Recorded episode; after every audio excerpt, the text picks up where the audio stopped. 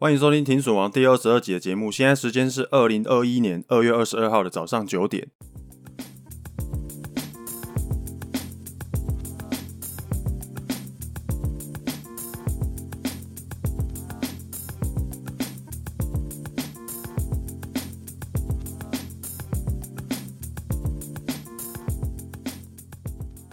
哎，比特币破五万了啦！上个礼拜破的，然后本来以为摸到五万以后啊，可能要大回调一下。不过这样看起来好像还蛮温和的啦，好像大家都不意外会破五万的这样。我跟你说啊，破五万的那个当下，我跑去把那个当初破两万的那个时候录的那一集第十三集拿出来再听一遍。哎，感觉真的是恍如隔世哎，才两个月之前的事情。比特币破两万的那个时候，我们还在说哦，那个是因为 Pornhub 的事情，然后另外还有 PayPal 的消息这样。后来的那个两个月啊。三万、四万、五万，然后再来就是特斯拉买比特币等等的事情，这样一连串的下来，我现在回想起来，感觉像是上辈子的事情，你知道吗？一直以来啊，我们都在节目里面跟大家说，不要投入太多的时间去关注所有的事情，因为你看不完。但是我自己呢，也是不知不觉，然后就一直追，一直看。我每天都觉得呢，我有学不完的东西，然后到最后看到忘记今夕是何年的这样，很恐怖诶，大家小心一点，不要像我一样哈。这一次呢，我想稍微跟大家聊一下比特币破五万我的心得哦。原本呢，我自己在配置比特币的部位啊，大概是一成左右的资金啊，但是它真的是涨太多了，现在呢已经超过我总投资金额的五成了。当然，它如果可以这样一直涨下去是很好啦。那我本来呢就不会全部都把它卖掉了，可能呢我看到有什么想要买的东西啊，我可能会卖一些比特币，然后去买一点点这样。那像我本来是没有在买美股嘛，现在就多了一笔钱可以运用了，这样。而且我其实还有在挖矿啊，我每天呢固定都会有一些币会产出来，所以基本上呢我就是会一直在车上就对了。各位听众，如果你是最近才考虑要进场的，那你就要知道说你的立足点啊跟其他人其实不太一样。对我来说呢，比特币会不会再继续涨，其实已经没差了。那如果你是最近才刚开始看，然后最近才刚开始有意愿想要进场的话，我会建议你说呢，至少你要看好比特币呢，它有办法涨到十万美金，你至少要有这么看好哦，那才值得你进场。如果呢，你只期待说，呃，比特币接下来有十 percent、二十 percent 的涨幅哦，那那你这个期待真的是太少了，十 percent、二十 percent 的涨幅根本就不值得你冒这个风险。所以说呢，还能不能够进场？比特币还可不可以买？我觉得这个其实是一个错误的命题。你应该要问的是呢，你自己是不是真的有那么看好它？不然你买了以后，随便一个回调，你就会流血了。那真的要涨的话呢，你一定会抱不住哦。或者反过来说啊，大家都在逃跑的时候，你没有跑，你还会觉得说，哦，好便宜哦，一直接一直接哦，那那个更惨。这次如果崩了以后，下次会不会再涨回来？还会不会再创新高？我是说崩盘之后，它有没有办法再涨回来？有没有办法再创新高？这个我真的没办法保证哦，我不敢保证。以上这些心得呢，给你做参考。好，那上个礼拜啊，我在准备这一集的时候，我觉得上一集跟大家聊的东西真的是很应景诶。比特币涨得很多，然后资金进来了，大家开始关注一些小币。那我那个时候就下了一个标题，我说涨了之后才有人关心哦。其实我觉得这样讲有一点点过于愤世嫉俗啦，应该要说是呢，涨了之后，诶，就有人关心了，诶，哦，好棒哦，这样应该要这样讲会比较好一点，不然之前那种讲法有点，哦，我说涨了之后才有人关心，哦，这样讲有点太过于愤世嫉俗了。大家在各大群组啊，你们在讨论，然后在潜水的时候，你常常都会看到很多人在那边预言，他会说他自己看好了什么币。然后他觉得那个币的技术啊，他觉得很棒。可能之后呢，他进场了嘛，然后被他蒙对了，这个币呢真的大涨了一波。那这时候你可能就会觉得哇，他好神哦。然后你就会好奇说，诶，这个东西为什么会涨啊？是不是因为这个东西真的真的是像他讲的这么有潜力呢？是不是这个东西接下来即将要取代比特币跟以太币了呢？哦，不要哦，我劝你先不要这样想哦。诶，我真的觉得历史在重演呢。之前 ICO 热潮的时候啊，大家也是看到比特币跟以太币涨了以后，然后开始会去看一些 ICO 的小币。然后觉得这这个 ICO 的小币之后可能会超越以太币跟比特币哦，大家也是这样，整群人整天在那边追来追去的，诶，真的嘞，真真的是觉得历史总是不断的重演。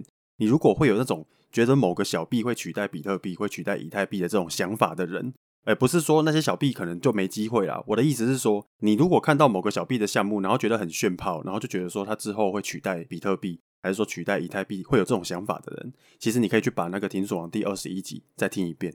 听完之后，你就会觉得我帮你灭火了，你就不会想要买太多。币圈呢，新奇有趣的东西真的太多了，多到看不完。真的，我也不敢说我全部都懂。那像今天这一集，我在做功课的时候啊，哇，看着看着，本来只有两三个分页的资料，关关相连下去呢，往下串联下去，开了二三十，呃不对，开开了三四十、五十个分页，东西多到我都看不完，我甚至不知道怎么浓缩成一集跟大家讲。所以呢，尽量啦，我就尽量讲啊。今天要讲的东西是 NFT，最近也是讨论度很高的东西，区块链上面的虚拟收藏品。可能呢，你听完以后啊，会觉得哇，好多坑哦，那坑真的是越挖越多，越听越不懂哦，正常啦，真的正常哦，当做听故事一样听过就好了。好，那我们接下来进入节目主题，Go。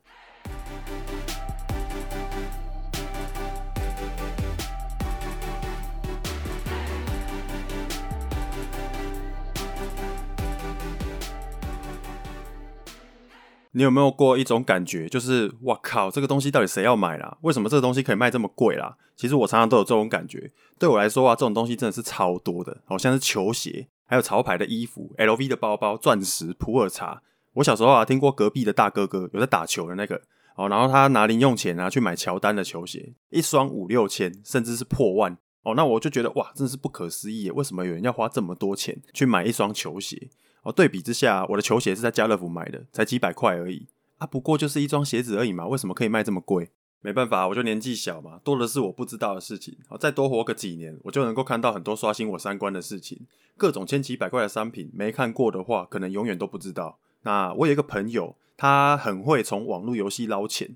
哦，对很多人来说啊，网络游戏就是一个消磨时间的东西。下载下来以后啊，一般来说，我们抓网络游戏下载下来以后，你会把时间砸进去。那可能比较懒惰的人呢，他为了要增加他的游戏体验，他还会氪金，然后当台币战士。有时候啊，一个永久免费的网络游戏，只要不小心手滑，那就有可能会喷掉好几万。那跟以前呢，我们在买游戏的时候花一两千、两三千去买一个游戏，我们都觉得哦，这个钱好贵哦。可是其实后来才知道，真的是免费的游戏才是最贵的。那我这个朋友呢，他就很会靠网络游戏赚钱。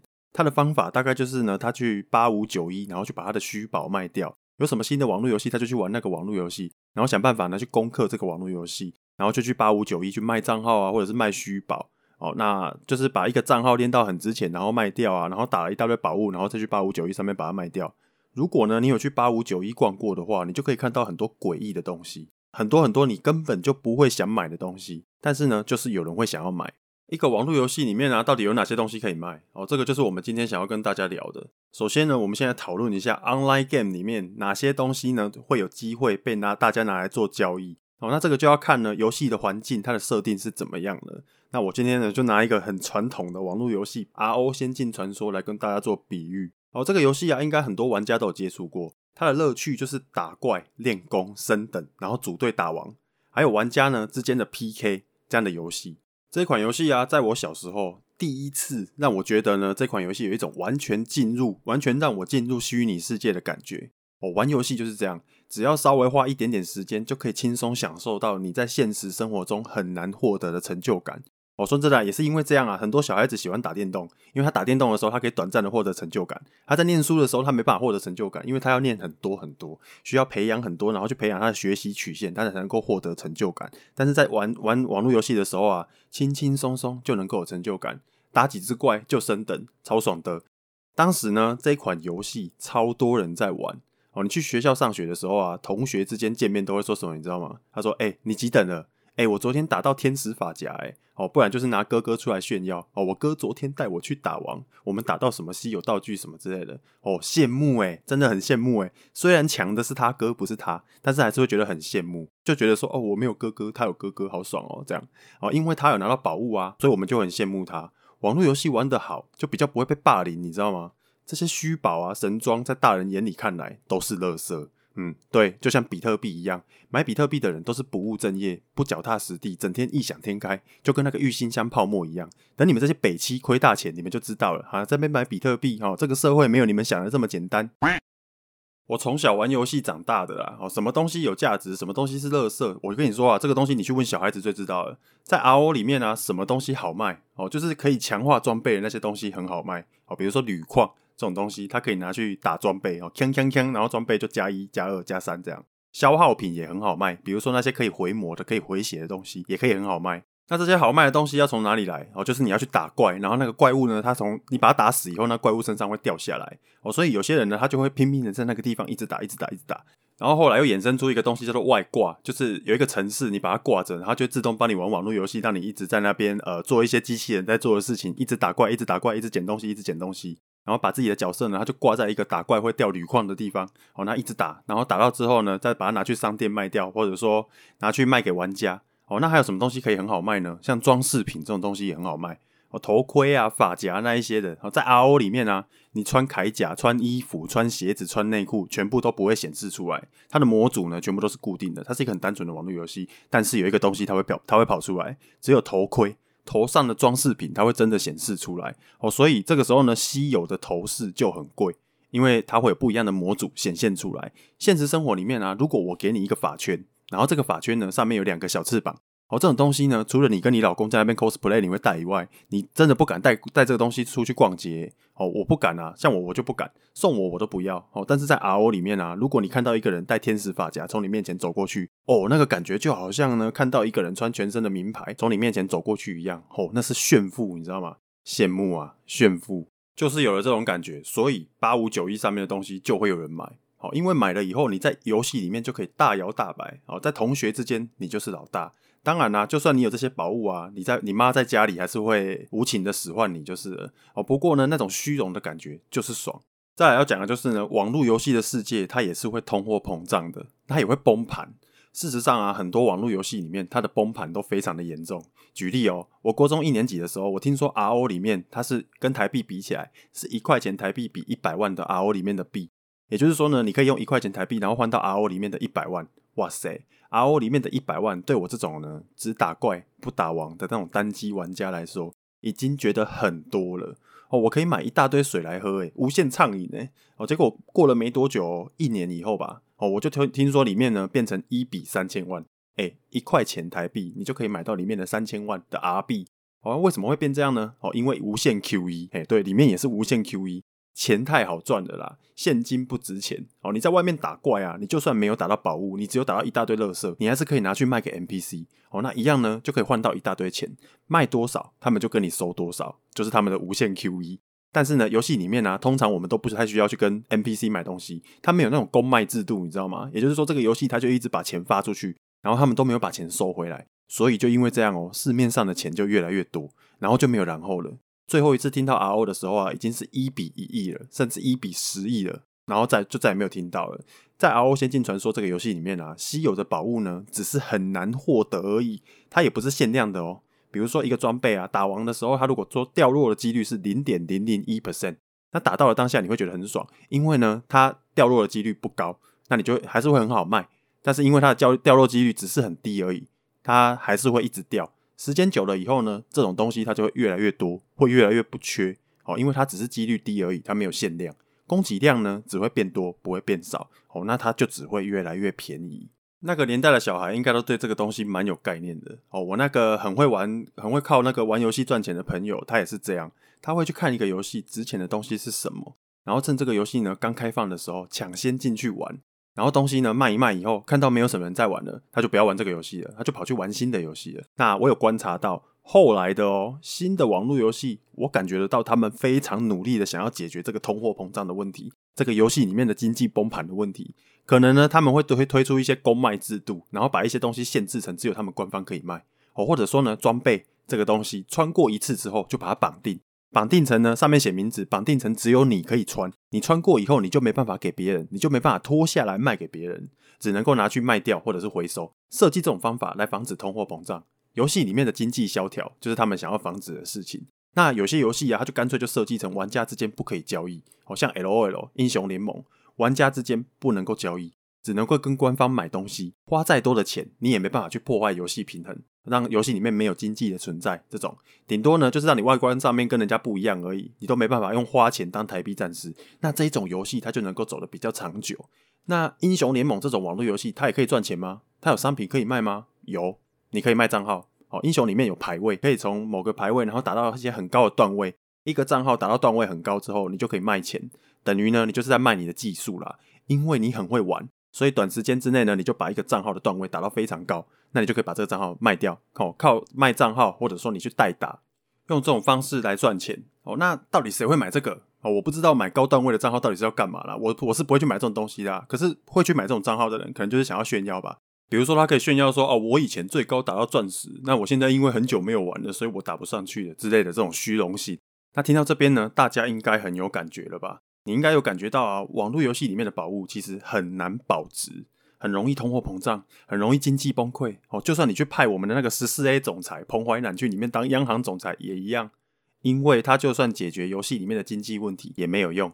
游戏里面的经济模型再怎么好，它也没有办法避免玩家死亡的这个问题，它没办法解决玩家死亡的问题。网络游戏通常都经不起游戏那个时间的考验，玩家死亡的几率超高。我说的死亡几率就是说玩家他会不玩了，然后就不再登录了。玩家的死亡呢是非常难避免的，所以说网络游戏才是最常割韭菜的地方。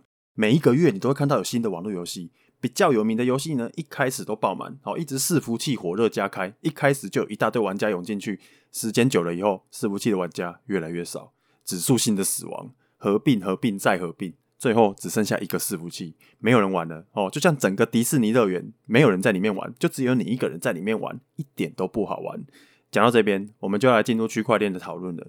虚拟世界的收藏品，虚拟世界的宝物，有没有搞头？它没有办法像毕卡索的画作一样吗？哦，时间久了以后还被拿来当做天价的拍卖吗？这个就是我们接下来要讨论的东西。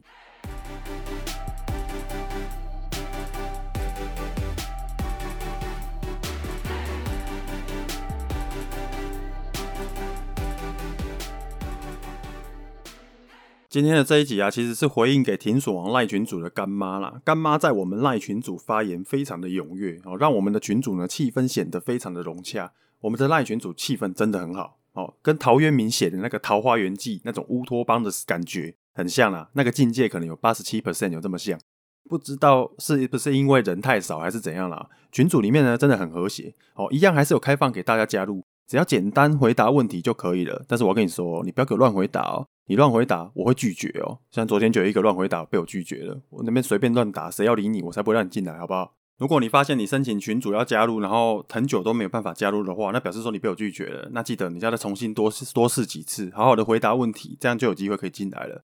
好，那话说呢，有一天我们的干妈呢，她说她在宝博朋友说那里啊，听到他们有在讲关于 NBA 卡牌收藏的议题，她觉得很有趣，但是她觉得听不太懂。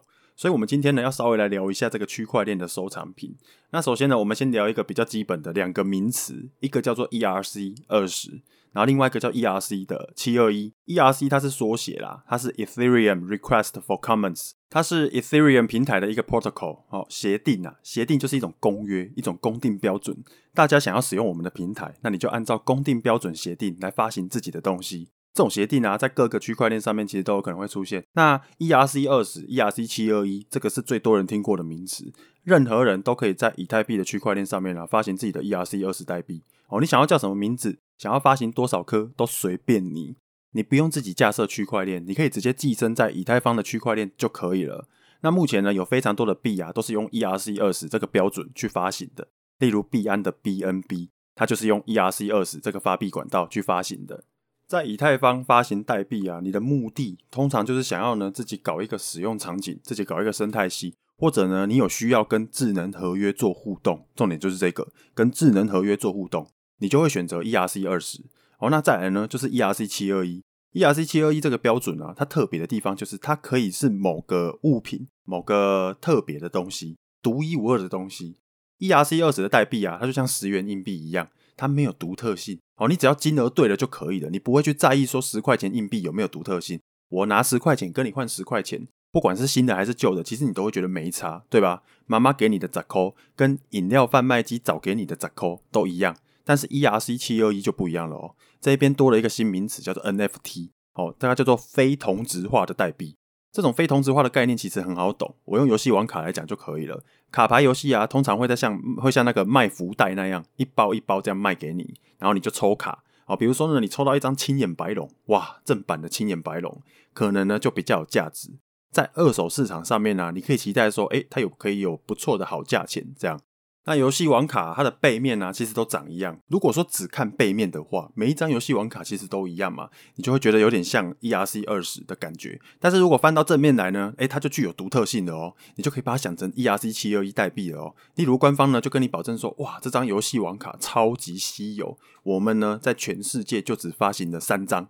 哇，那这张卡就值钱了哦。这个就是 ERC 七二一代币的一种感觉哦，一种可以设计出独特性的代币哦，一种利用区块链的特性来确保它的独一无二哦，或者说确保它的稀缺性，确保它的限量哦。这个东西就是 ERC 七二一的概念。接下来呢，我们就来讨论独特性、稀缺性跟价格的关系。首先呢，我们先探讨一下黄金为什么会值钱。黄金会值钱呢，不是因为它很稀有，只是呢，它刚好是一个各个条件。都很适合我们拿来当做价值储存的元素而已。化学上来说啊，那个黄金它的活性很低哦。那外观上呢，它是特别的金黄色。那地球的存量上面来看呢，黄金其实它也不是什么随手可得的东西。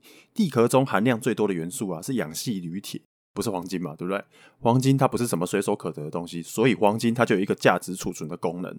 好，那如果跟上面的东西讨论呢，对比一下。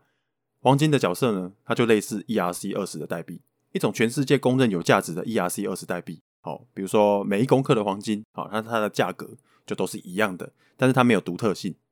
再来，我们讨论另外一个东西，艺术品的画作，比如说毕卡索的画、达文西的画。名画这一种东西哦，它就比较像 ERC 七二一了，它属于非同质性的。可能呢，他们用的画纸是同一种，可是呢，它是由不一样的艺术家去把它画上去的，它属于非同质性的。一幅画为什么可以卖这么贵？除了画家的名气很大以外，另外一个很重要的原因就是限量哦。例如达文西，达文西太有名了，他已经死掉了，他没办法再画出新的画出来卖了，没办法像唐伯虎那样随便拿纸出来撇撇嘞，然后画出一幅春树秋霜图，没有这么爽。达文西在这世界上呢，他只留下不到三十幅的画作，而且他的故事性又很足哦。他又是很有名的科学家啊，又说他很会算数学啊，有很多发明家什么之类的。这个人他的神话性非常足够哦。那这么高等级的东西，只要你能够合法拿出来拍卖，绝对不怕没有人买哦。而且年代越久远，会可能会越来越珍贵。这个东西就比较像 ERC 七二一代币了哦。还有其他还有就是像日本的锦鲤，为什么可以这么贵？哦，那因为有一群人觉得很值钱嘛，他觉得有值那个钱啊。那游戏网卡为什么可以卖钱？哦，因为真的有人会买啊，只要有人接盘，它就有价值。那真的要有好的价钱，你就要有贵的道理，你就要有特色哦，或者说你必须要有稀缺性，一定要是限量的哦，不然不太可能值钱。以太坊上面呢，就曾经出现过一个实验性的游戏，叫做 Crypto Kitty，哦，中文叫做迷恋猫啦。我觉得翻的没有很好，但是它就叫迷恋猫。二零一七年底的时候啊，这个游戏上面哦，这个这个迷恋猫各种天价成交，它其实就是一个很单纯的游戏哦，就是猫的收藏，猫的育种交配，然后它会生出特别的猫，然后有些猫呢，它是限量的，它会分几代猫几代猫，好，那你在上面就可以看到各种天价的猫成交哦，而且必须呢，你必须要用以太币才能够买猫。买来以后啊，你就可以帮这只猫改名字，哦，那你可以育种，然后生出新的猫，甚至呢，这个这只猫身上它还会说，诶，它曾经转过几手啊，换过几个主人。光是这个 DApp，哦，去中心化的 App 上面的这些猫的买卖啊，就曾经一度造成以太坊网络的塞车，造成交易手续费的暴增，哦，Gas Price 的暴增。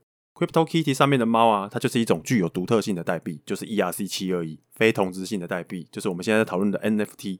那你现在再上去看啊，这些这个游戏它其实还在哦。我刚刚看了一下，有一只十二代的猫，它的售价是五颗以太币哦。诶，现在看也是天价诶，五颗以太币二十几万台币诶，对不对？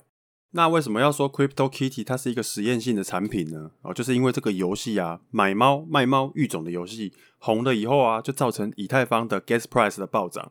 简单的说，就是以太坊上面呢，经过 CryptoKitty 这个 DApp 的测试以后，让我们知道一件事情：如果我们期待以太坊它是未来所有的智能合约项目的平台，那未来的 Gas Price 一定会贵到爆。哦，那这个问题呢，其实在前一阵子的 DeFi 热潮也有被凸显出来。想要解决这个问题的话呢，要不就是以太坊要进化。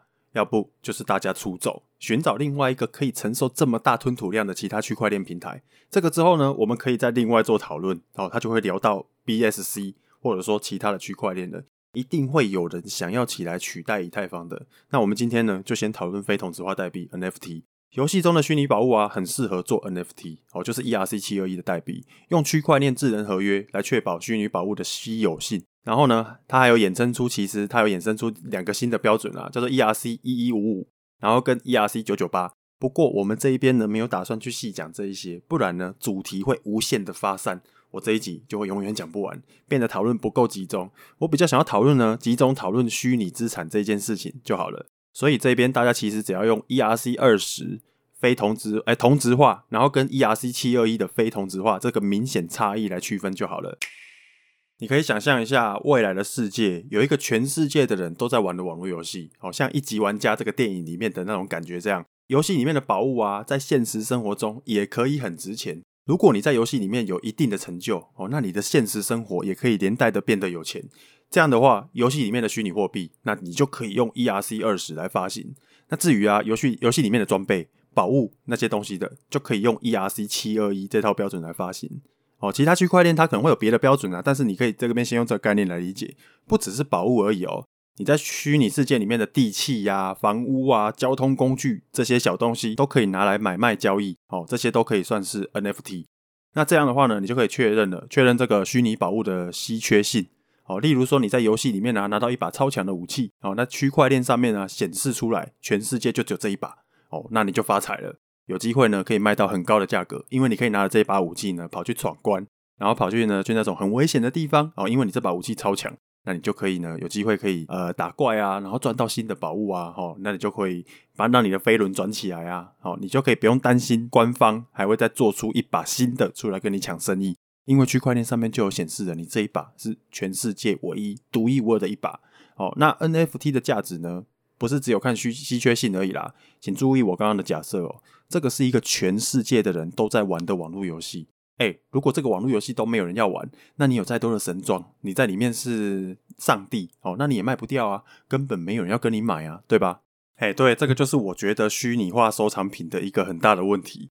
一个东西如果买了以后，没有任何人会羡慕你，没有任何人会觉得说哇，你好有钱哦，那应该就没有人要买了，大概是这种感觉。所以呢，虚拟宝物这种 NFT 非同质化的代币，我觉得啦，想要值钱，至少啦，我说至少哦。至少他发行的东西呢，是要大家公认有收藏价值的东西。如果是这样讲的话，NBA Top Shot、NBA 球星卡，那应该就是了。NBA 合作推出的那个 NBA 球星卡，这种 NFT 就稍微有机会，因为啊，看 NBA 的人很多嘛，然后再加上 NBA 来加持这些卡片。又利用区块链来保来确保它的稀缺性的话，那就真的有可能会值钱了。这个 NBA Top Shot 有锁地区啦，在特定的地区才可以玩。如果你在台湾想要玩的话，你可能要做 VPN，然后去改到美国地区那个地方去上网，你才有机会买到。那目前呢，它的规模还没有到我们大家觉得的这么大。不过我是觉得它应该会比 Crypto Kitty 更有前途啦。你听听看嘛，限量的 NBA 球星卡哦，跟限量的猫猫哪一个听起来比较猛哦？那简单的比较一下，大概就知道了。我是觉得 NBA 卡片会比较有价值啦。等社会大众呢越来越了解虚拟货币之后，这一些限量的 NBA 卡、虚拟卡片应该会有机会变得很值钱。现在的话应该就还好。好，那我们再从另外一个面向来讨论 ERC 七二一。区块链有一个难题不太好克服哦，那就是实体上的东西呀、很难放到区块链上面。换句话说啊，我们很难把现实世界的物品去跟区块链做连接。一只猪或许可以。但是猪肉很难，一袋米或许可以，一袋米要扛几楼？不是，我不是在讲那个，一袋米或许可以，一碗饭很难，一台手机可以，可是手机里面的零件很难。我大概讲一下这个概念哦。Apple 的手机啊，它上面都会有产品序号，然后让你查保固，你可以去官方哦网站去验明这只手机的正身，问明说它是不是仿冒的，你只要查序号就知道了。这种东西你要弄成 NFT 可以有机会。但是好像不太需要，因为保固过了以后，这个需要就没有用了。而且手机里面常常都会跟你说，你只要拆封之后，可能就破保。原因是因为那一台手机它有办法用产品序号来确保这只手机，但是里面的零件只要你换过了之后，其实它它就没办法保固给你了，就这种概念。所以我说一台手机有机会，可是里面的零件很难。哦，那如果呢是限量的公仔，它要怎么利利用区块链呢？你把它印一个序号上去吗？把序号上链，然后做 ERC 七二一的 token 吗？我觉得这样子有点脱裤子放屁。正版的公仔，它的做工一定不会马虎，你只要附上防伪的标签就够了。其实没有必要硬要搞区块链哦，真的有些时候啊，我都觉得有些项目它硬要把东西放到区块链上面，真的不用。区块链它并不是说用了之后就可以多牛逼，你不一定说一定硬要用。你看吧，区块链就是这样，它很难跟现实世界的东西对接，只有真正虚拟的东西才比较有机会呢，可以使用到区块链。如果说我们真的想要把实体的东西跟区块链做连结啊，可能会需要一种机构，一种把虚拟世界跟现实世界做连结的一个机构。那这个机构呢，它必须要公信力非常强，就就变成说我们要把信任这个东西去中心化才有办法。那公信力很强的这个机构呢，它可以帮我们检查这个东西，检查完之后上一个封条，表示说它有检查过了，那就可以把这个东西上链。可是呢，它必须要说，哎，拆封了以后，拆封过后的东西。呃，你就不算了哦，我们就不不保证了哦。那如果你拆封过了之后，想要再再次放到区块链上面的话，你还要再拿来给这个机构检查一次，再上一次封条哦。这种的服务，那如果这样的话，又变成中心化了，吵来吵去吵不完。我、不知道大家有没有听懂我的意思？那我举个例好了啦，莱特多巴胺的猪哦，有一个机构，他去检查完这一盒猪肉之后，确定它不是莱猪，然后呢，就把这个猪肉包起来，密封好以后，给了一个编号。然后这个编号就加到区块链上面。好，那消费者呢，他只要做两件事情：第一，确认包装完好，那他就可以去确认说，哎，这个包装很好嘛，那里面的东西没问题，那你就可以去查区块链上面的记录。哎，好，那就确认这个猪肉没有问题了。这样，不过呢，前提是这个上封条给编号的这个机构，它必须要是你可以百分之百信任的机构，不然上面讲的这些全部都是脱裤子放屁。我总觉得呢，我今天讲的东西有一点点发散。最后来做一个小总结好了，到底这些在区块链上面的虚拟收藏品有没有价值呢？我觉得 ERC 七二一这个代币很 OK，只要网络不消失，它就可以永远存在。但是它的价值我不确定。有一个问题你一定要注意哦，很大的问题就是官方。我们用天堂 M 上面的宝物哦来假设就好了。天堂 M 这个手机游戏，它的宝物用以太坊的 ERC 七二一来发行，对，我可以确保它限量，也可以证明呢它很珍贵，没有错。但是它的价格离不开官方，这个东西值不值钱，还是要看官方来决定。你想想看哦，你今天买了一把全市服器唯一一把的武器，好 NFT 哦，好，那花了好大的一笔钱，神装，大家都羡慕你。结果过了一年以后，天堂 M 的官方又推出了天堂二 M 啊，全部的人都跑去玩天堂二 M，那你怎么办？一大堆玩家喜新厌旧跳过去玩二代，结果你花一大堆钱买了一代神装，哎，你在一代不就变垃圾了吗？同样的，回到 NBA。NBA 应该比较没有这个问题，只是呢，万一啦，万一以后出现另外一种形态的收藏品发行办法，比区块链更炫炮的发行办法，比它更有收藏价值，你的价值会不会掉下来呢？那你买的这个虚拟收藏品还会有那个价值吗？哦，就是这种感觉，你就记住这个感觉。问题不在区块链，还是回到官方本身了。你在游戏里面买房买地，然后在里面当首富没有用。等这个游戏没有人玩了，你就 GG 哦。那那我们这一集的讨论呢，结论就是要跟你说，区块链的收藏品没有搞头吗？诶，也不是哦，应该是说呢，大家听过这一集，经过这一集的思考以后，跟我一起思考过这些以后，我自己脑我自己脑洞大开的啦。你思考过这些之后，你呢，你就以后比较有机会能够看得懂虚拟收藏品是在干嘛了。至少在评估它们的价值的时候呢，你就会比较有眉目了，对吧？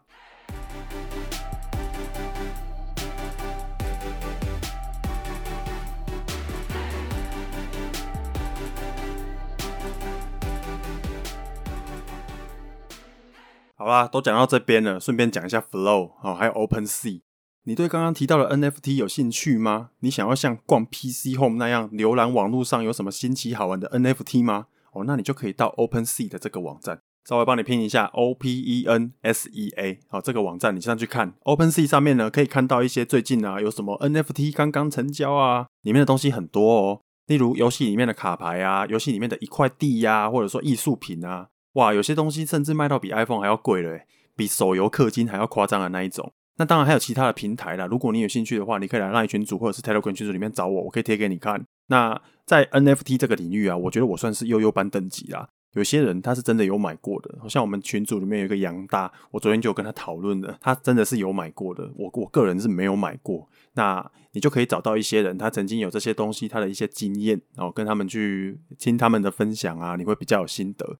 另外呢，如果说你对网络游戏里面的虚宝啊，放上区块链有兴趣的，你对这些东西有兴趣的话呢，如果有的话，那你可以关注一个东西叫做 Flow，只要在搜寻打 Flow，然后用空格，然后再加上 USD，你就可以看到 Flow 了。好，Flow F L O W，它是一条新的公链，它跟 CryptoKitty 的开发团队有关。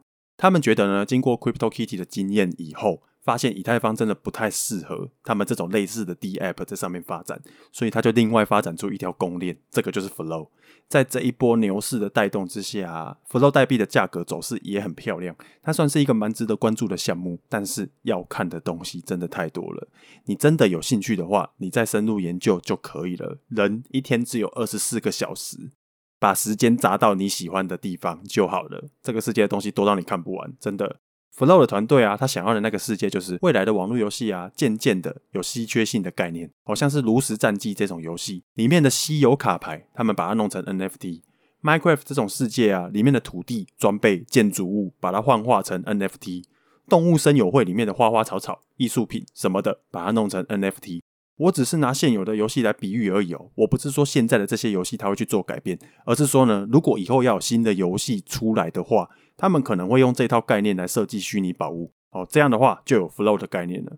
他们想要的就是把虚拟宝物加上限量、加上独特的概念，哦，那就可以用加密货币来交易这样的一个世界。想很远呐，等于是呢，从本质上去改变现在线上的所有的网络游戏了。